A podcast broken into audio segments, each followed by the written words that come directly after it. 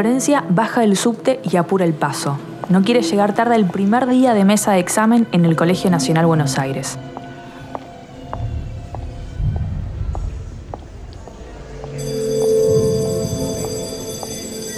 Sube las largas escaleras de mármol de la entrada. A pocos metros, en el primer subsuelo, sus estudiantes de primer año esperan sentados en el piso, entre el sopor y los nervios de diciembre.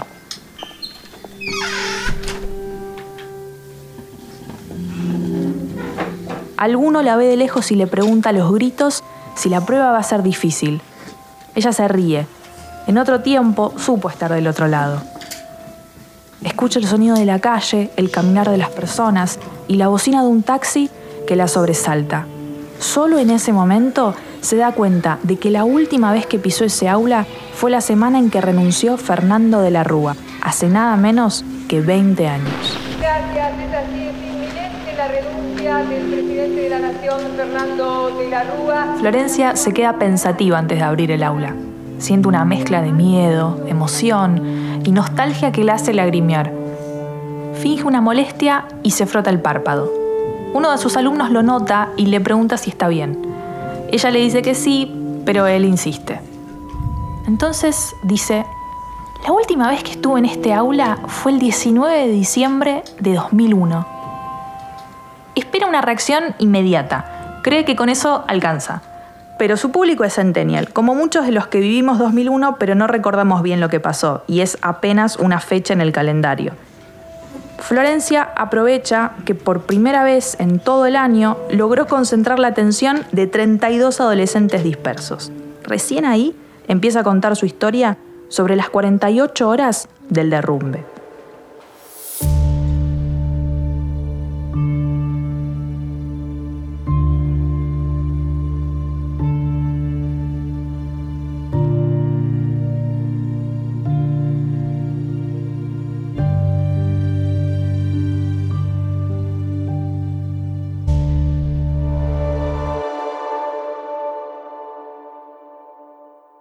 Estaba ahí porque había una, mesa de examen. Yo no me había llevado ninguna materia, pero estaba acompañando a mis compañeros, que sí se habían llevado una materia. Puede que por la edad, puede que por el hecho de vivir en un país en constante ebullición, para Florencia, ese miércoles 19 de diciembre no se presentaba como un día especial. Ese día marcaría la historia reciente de Argentina, una jornada que cambiaría los modos de entender a la política. Mi nombre es Vera Ferrari y en el 2001 tenía 7 años. Solo tengo dos recuerdos de ese momento. Los estruendos que se escuchaban desde nuestra casa en el barrio de San Telmo y ver a mi mamá pegada durante horas a la televisión. Desde Anfibia, junto al equipo de comunicación de la UNSAM y a la escuela IDAES, decidimos contar las últimas 48 horas del gobierno de Fernando de la Rúa, para quienes eran muy chicos para entender lo que pasó, pero vieron su infancia marcada por la crisis. La enviará al Congreso de la Nación. Mientras tanto, podemos decir que es muy especial el clima que se vive esta tarde aquí en Casa de Gobierno. Hemos podido ver cómo... Yo cuando me, me, refería que no sabía que era 19, 19, de diciembre de 2001, porque bueno, todavía no era lo que fue el 19 de diciembre de 2001, era un 19 de diciembre en que eh, había una marcha en la Plaza de Mayo como muchos días había una marcha en la Plaza de Mayo estando eh, yendo todos los días a ese colegio. Eh, pero bueno, fue ese día. Y ese día se, se, puso un poco más intenso que el resto de los días. Recordemos que por esos días era común ver manifestaciones en el microcentro de la ciudad de Buenos Aires. Pero esa marcha sería diferente.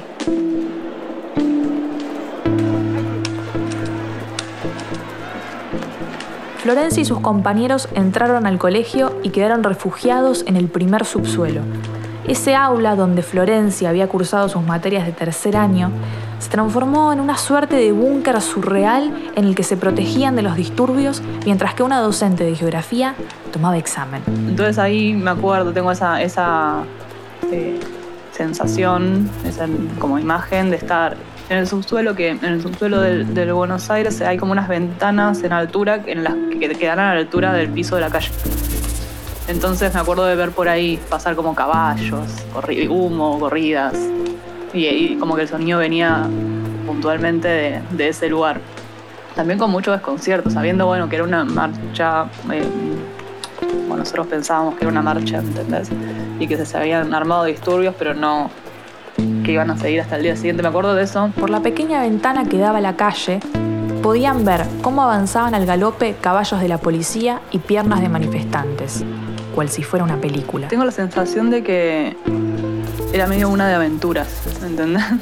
Como que la veíamos eh, por la tele, bueno, era, por una ventanita que era, era la realidad lo que estaba del otro lado y no era como una representación como en la tele, sino eh, que la veíamos por esa ventanita, como que se nos recortaba, nos recortaron la realidad, eh, la, vivencia de esa realidad, en realidad para cuidarnos, ¿no? Supongo. Con el correr de las horas, el caos fue creciendo y expandiéndose por todo el territorio argentino. Bueno, vemos como todos los vecinos están ingresando ahora al interior del supermercado. Es impresionante esto. Que ya ha sido saqueado, que ha sido totalmente destrozado. A la madrugada empezaron los saqueos en el conurbano. Al mediodía, enfrentamientos con la policía en Tucumán, Mendoza y Santa Fe. A la tarde, cortes de ruta en Jujuy, Entre Ríos y Chaco. Mientras tanto, a tan solo una cuadra del colegio de Florencia, miles de personas se movilizaban y ya para las 5 de la tarde, la Plaza de Mayo desbordaba de gente. Como dejarlo salir por su cuenta hubiera sido una falta grave al protocolo, los adultos responsables dentro del colegio comenzaron a llamar a los padres de los chicos para que los vengan a buscar. Adentro del colegio, los estudiantes hacían fila en un teléfono público para comunicarse con sus familias. La escena es tan atípica que los chicos que lograban comunicarse le decían a sus padres que no podían salir por la represión, pero también les contaban cómo les había ido en el examen. Algo que fue pasando, como tratar de llamar, no se podía comunicar, llamó tal. También eh, eh, llamaban para avisar que aprobaban o no. Entonces mezclaba el estoy encerrado en el colegio con me saqué un 7. Tengo el, recuerdo de una chica hablando con su, no sé quién, su madre, su familia. O sea, no sé qué estaba, qué pasaba del otro lado, pero de decirle como con, cierta alegría, tipo, estoy encerrado en el colegio, pero. Muy poco, 19 eh, de diciembre de 2001, pero bueno. Cuando hablé con Florencia y le pregunté por los exámenes, enseguida mandó un mensaje a un grupo de WhatsApp de exalumnos. Me pone, sí, era geografía. Me corrió la policía con gases y balas y encima no aprobé y emoticón de llanto.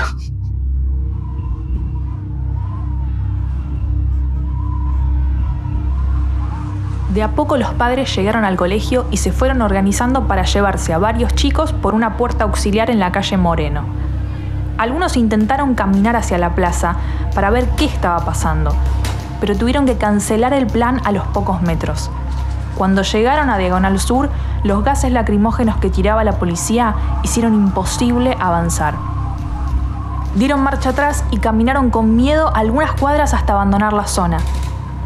Mientras caía la noche y Florencia regresaba a su casa, en casa de gobierno, Fernando de la Rúa establecía el estado de sitio en todo el país.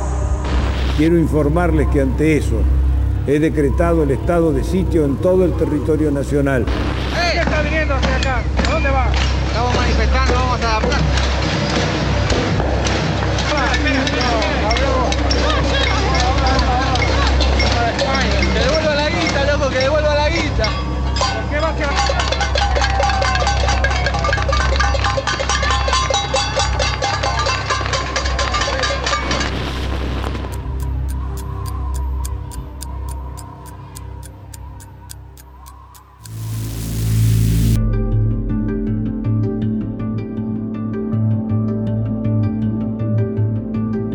Mientras Florencia veía como espectadora a través de la ventana de su colegio, un joven periodista reporteaba a pocos metros para radio y televisión el minuto a minuto del derrumbe. En 2001, Ronen Swark tenía 23 años y trabajaba como movilero de América TV. Ese año había cubierto marchas, protestas y asambleas para distintos medios, pero ninguna jornada lo había entrenado para esas 48 horas. Hoy tengo 43 justamente y, lo que me pasaba es que no sabíamos qué iba a suceder. Entonces íbamos con la idea de cubrir una noticia que por supuesto sabíamos que podía ser violenta, que podía haber situaciones muy complejas, pero nunca al nivel de lo que se vivió. Ronen recuerda ese día como una ola que lo revolcó de un lado al otro de la ciudad mientras intentaba entender qué estaba ocurriendo. Empezó al mediodía, en el centro porteño. A mí me tocó cubrir desde todos, de distintos lugares y de muchos. Me tocó, por ejemplo, la Avenida de Mayo. Entonces, nosotros estábamos muy cerca de uno de los muertos, pero ¿por qué me acuerdo? Porque en realidad estábamos sobre la avenida y empezaron los tiros. Me tocó ir para el lado de la 9 de julio y tuvimos la mala suerte, estábamos con Ariel, que es un camarógrafo, amigo, y él, cuando nosotros estamos en la 9, en la 9 de julio, lanzan una, mm, un lanzagás, una granada de, de, gas, y le pega justo en la cabeza. Entonces empieza a sangrar. Y yo me acuerdo que sin saber, digamos, usar una cámara, porque no teníamos, porque era una tecnología un poco más avanzada y no era tan fácil como hoy por ahí para usar una cámara, agarro la cámara y trato de grabarlo. Se nos rompe la cámara en ese momento. Todo eso lo contaron a la noche en Después de Hora, un programa tan visto como criticado que conducía Daniel Haddad. Marcaba mucho la agenda y, y entonces era como raro, lo veías para odiarlo, pero era que no te gustaban mucho las opiniones de los periodistas que estaban. Fue como difícil, no era tan fácil trabajar ahí, pero era el programa más visto en ese momento. A veces el, el rating es traicionero. Presentaba un programa que no era tan, no era querido, ¿no? Era bastante odiado, te diría. Apenas Ronen dejó a su compañero para que lo atendieran, otro camarógrafo lo estaba llamando para que cubrieran saqueos en Villa Soldati. Manejaron apurados casi 100 cuadras hasta llegar al sur de Capital. En ese momento era tanta la violencia que se vivía que nosotros nos acercamos con el auto, empezamos a filmar, yo empiezo a contar lo que pasaba y sale una persona con un arma, nos amenaza que nos iba a disparar. Nosotros ahí rápidamente lo que hicimos fue, como muy valiente que somos, grabamos un poquito más y nos fuimos. ¿no? Por supuesto no íbamos a enfrentarnos a alguien con un arma para grabar el, momento del saqueo, porque era el momento clave del saqueo. El minuto a minuto y las coberturas a contrarreloj mostraban imágenes desbordadas de los saqueos. La más recordada tal vez sea la de Wang Xiaohe, un ciudadano chino cuyo supermercado fue saqueado al día siguiente, el 20 de diciembre en Ciudadela.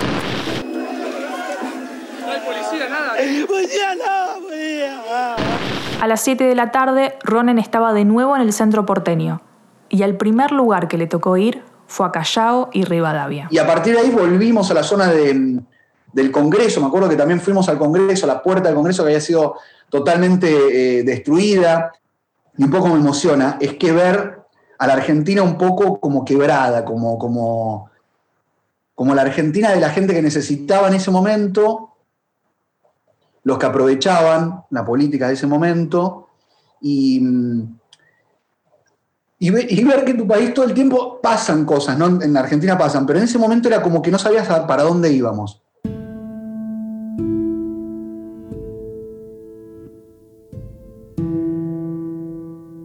Ronen estaba en la Plaza de Mayo cuando Fernando de la Rúa declaró el estado de sitio.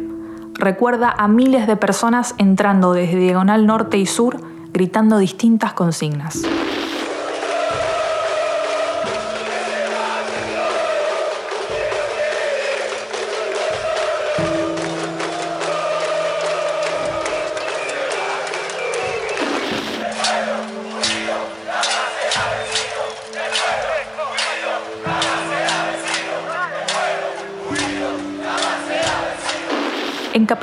Algunas de las columnas se dirigieron a Barrio Norte, al departamento donde vivía el entonces ministro de Economía, Domingo Cavallo.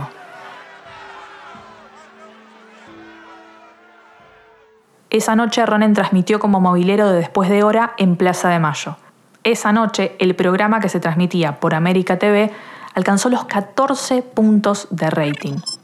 Esa noche, Daniel Haddad atendió su celular en vivo algo que es muy frecuente en la tele de hoy, pero que en la del 2000 era una rareza. Después de leer su pantalla, interrumpió a Eduardo Feynman y dijo: Señores, per perdón, perdón, perdón, perdón. Eh, está en estos momentos renunciando Domingo Cavallo. ¿Mm? Muy bien. ¿Eh? Vale, Señores, pero supongo que irá preso directamente, ¿no? Bueno, esperemos. Señores, acaba de renunciar, le está llevando en este momento. Yo aplaudo.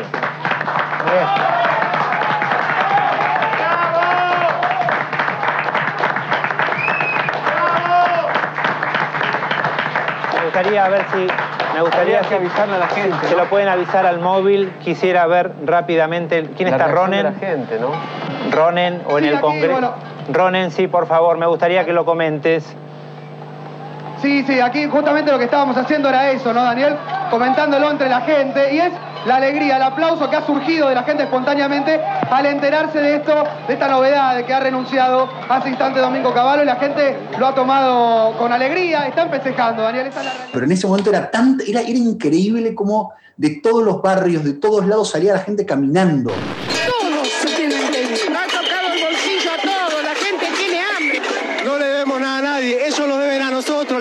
Toda la vida, que empiecen a pagar eso. Y justo estaba de casualidad mi tía, en, esa misma, en ese mismo lugar porque había salido a protestar. Y mm, entonces le pregunté a una de las personas que sale, que creo que es mi tía, bueno, la gente estaba como, perdí, como, como llevada por una onda, entonces no se, no se entendía qué pasaba, caballo, se renuncia, sirve, no, qué pasa. O sea, es una bola que se arma que no terminás de ver hacia dónde. Ronen se quedó en la plaza hasta las 3 de la mañana y de ahí se fue al Congreso hasta que amaneció. Esa madrugada no durmió nadie. Eh, al otro día a las 6 de la mañana estábamos de vuelta en casa de gobierno para ver qué pasa. O sea, casi no paramos esos dos días, no, no, no, no es que me volví o no. No, no, no. No, no me acuerdo haber vuelto a mi casa en ese momento, no. Seguía y seguía y seguía. Es que esos momentos no podés, no podés eh, dejar que pase.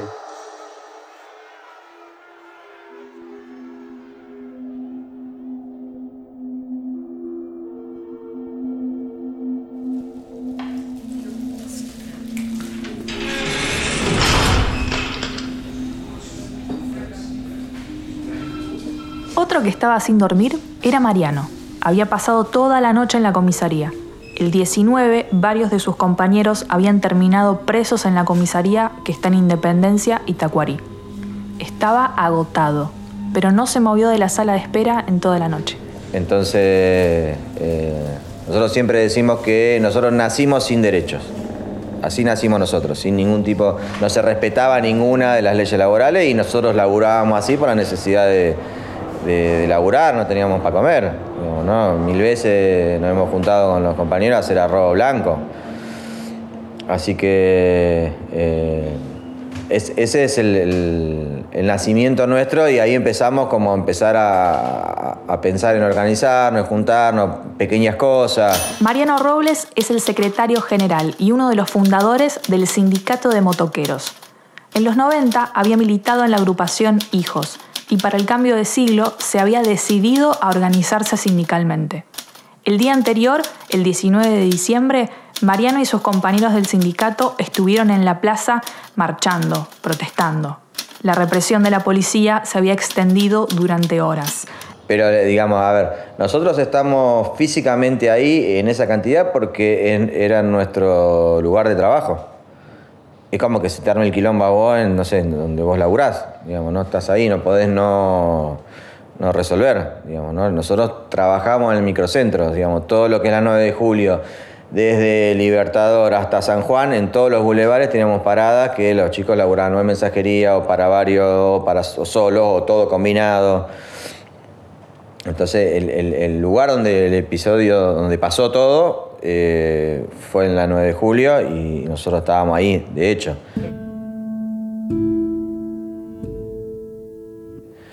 Entonces nos quedamos a laburar y cuando estamos yendo para la 9 de julio nos avisan de que eh, nos habían matado a un compañero. Uno de una agencia de mensajería que se llamaba Quickly. A Mariano la noticia lo tumbó. En una especie de asamblea improvisada le avisaron del asesinato a todos sus compañeros. En esa misma asamblea decidieron que todos los militantes del sindicato iban a marchar a Plaza de Mayo.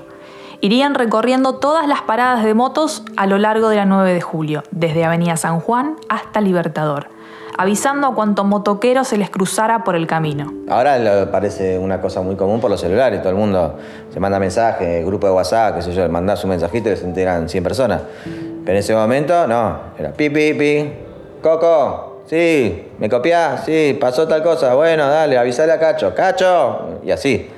digamos, ¿no? Pero a su vez estábamos mucho más comunicados que el resto que no tenía ese medio de comunicación.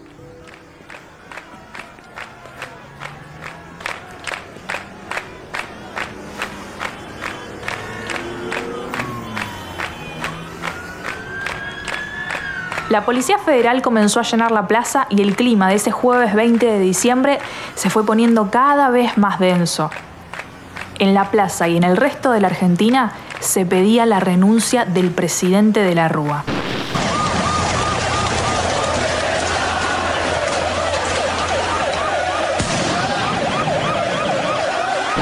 Todo, bueno, nosotros teníamos todo handy, teléfono, estábamos intercomunicados, así que, no sé, media hora o 500. Este, bueno, y a partir de ahí, bueno, todo lo que pasa el 20. Nosotros todo el tiempo por la 9 de julio peleando con la policía y, eh, digamos, esas cosas, la territorialidad, no sé por qué pasa, pero el, lugar a ganar, a, a entrar era la Plaza de Mayo. Mariano y sus compañeros partieron todos juntos en sus motos rumbo a la plaza.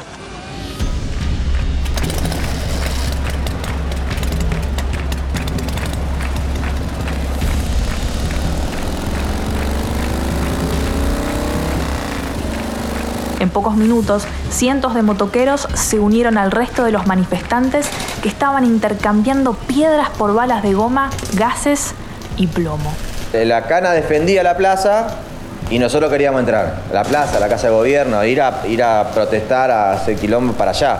Y ellos repelernos, digamos, ¿no? Eh, la cana nos tiraba para afuera, digamos, de 9 de julio Avenida de Mayo para eh, el lado de Libertador o para el lado de San Juan, nosotros nos íbamos, dábamos la vuelta, juntábamos más gente, o íbamos por toda la 9 de julio juntando, juntando, juntando, juntando, íbamos a seguir.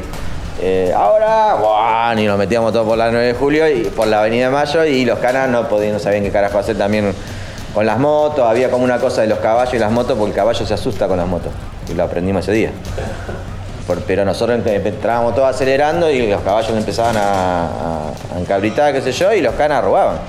Las canas se iban para atrás. La represión, la rabia y la indignación generaron dispares intentos de organización que unían a motoqueros con ahorristas. Personas que probablemente jamás se habían visto y que nunca se volverían a cruzar.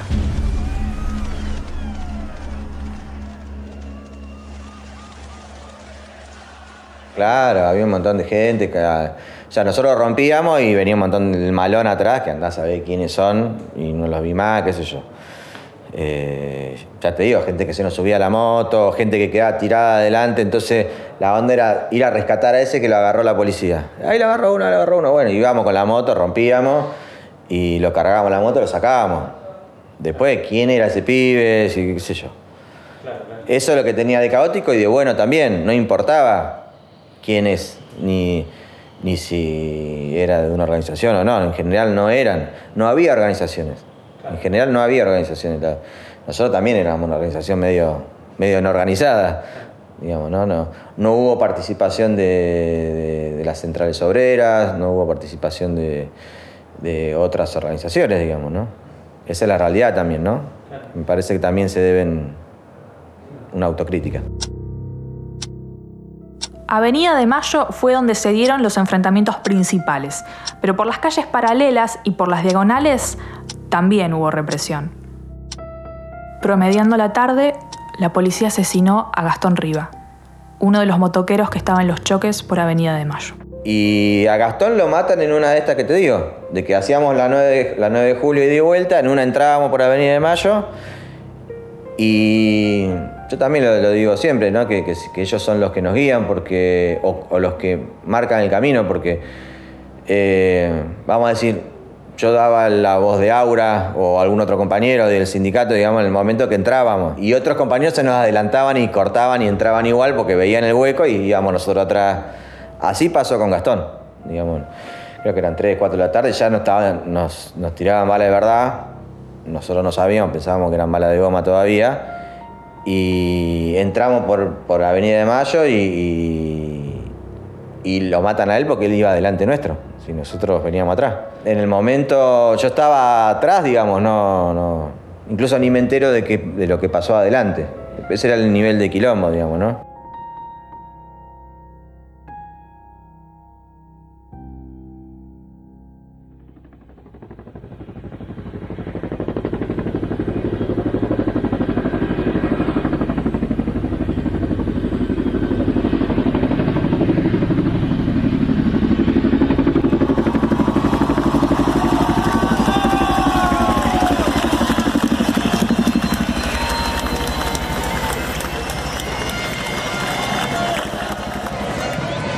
Ni bien pudo, se asomó hacia el interior de un bar donde la gente estaba gritando y cantando.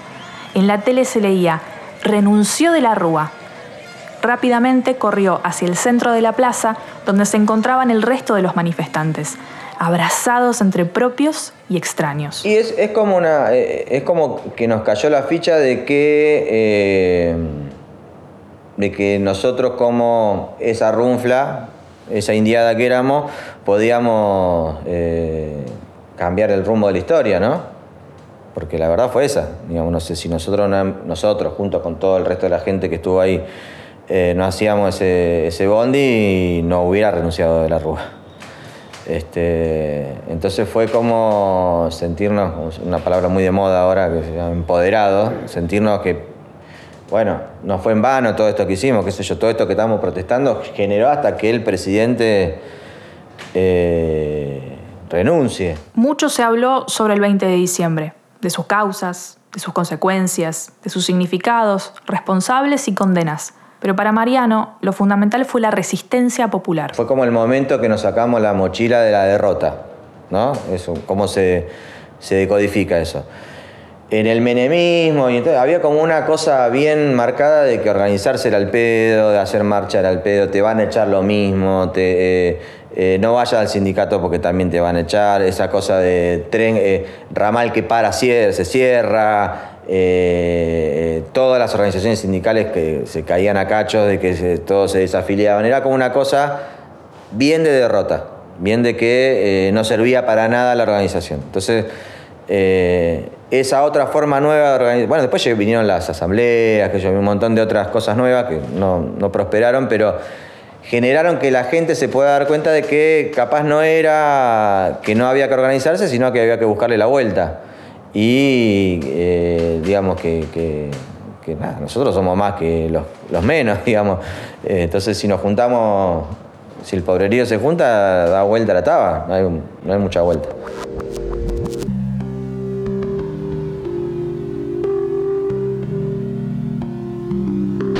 Doctor, ¿cuál es el futuro que ve para usted en, los próximos días y bueno, una vez que ya va formalmente? Una etapa de mi vida donde he entregado lo mejor de mí para el país. Quiera Dios alumbrar el camino de la República. Muchas gracias. Gastón Riva no fue el único asesinado por la represión policial en esos días. En total se contaron 39 muertos en todo el país. En Plaza de Mayo mataron a otras cuatro personas. Carlos Almirón, Gustavo Ariel Benedetto, Diego Lamaña y Alberto Márquez. Más de 100 fueron heridas.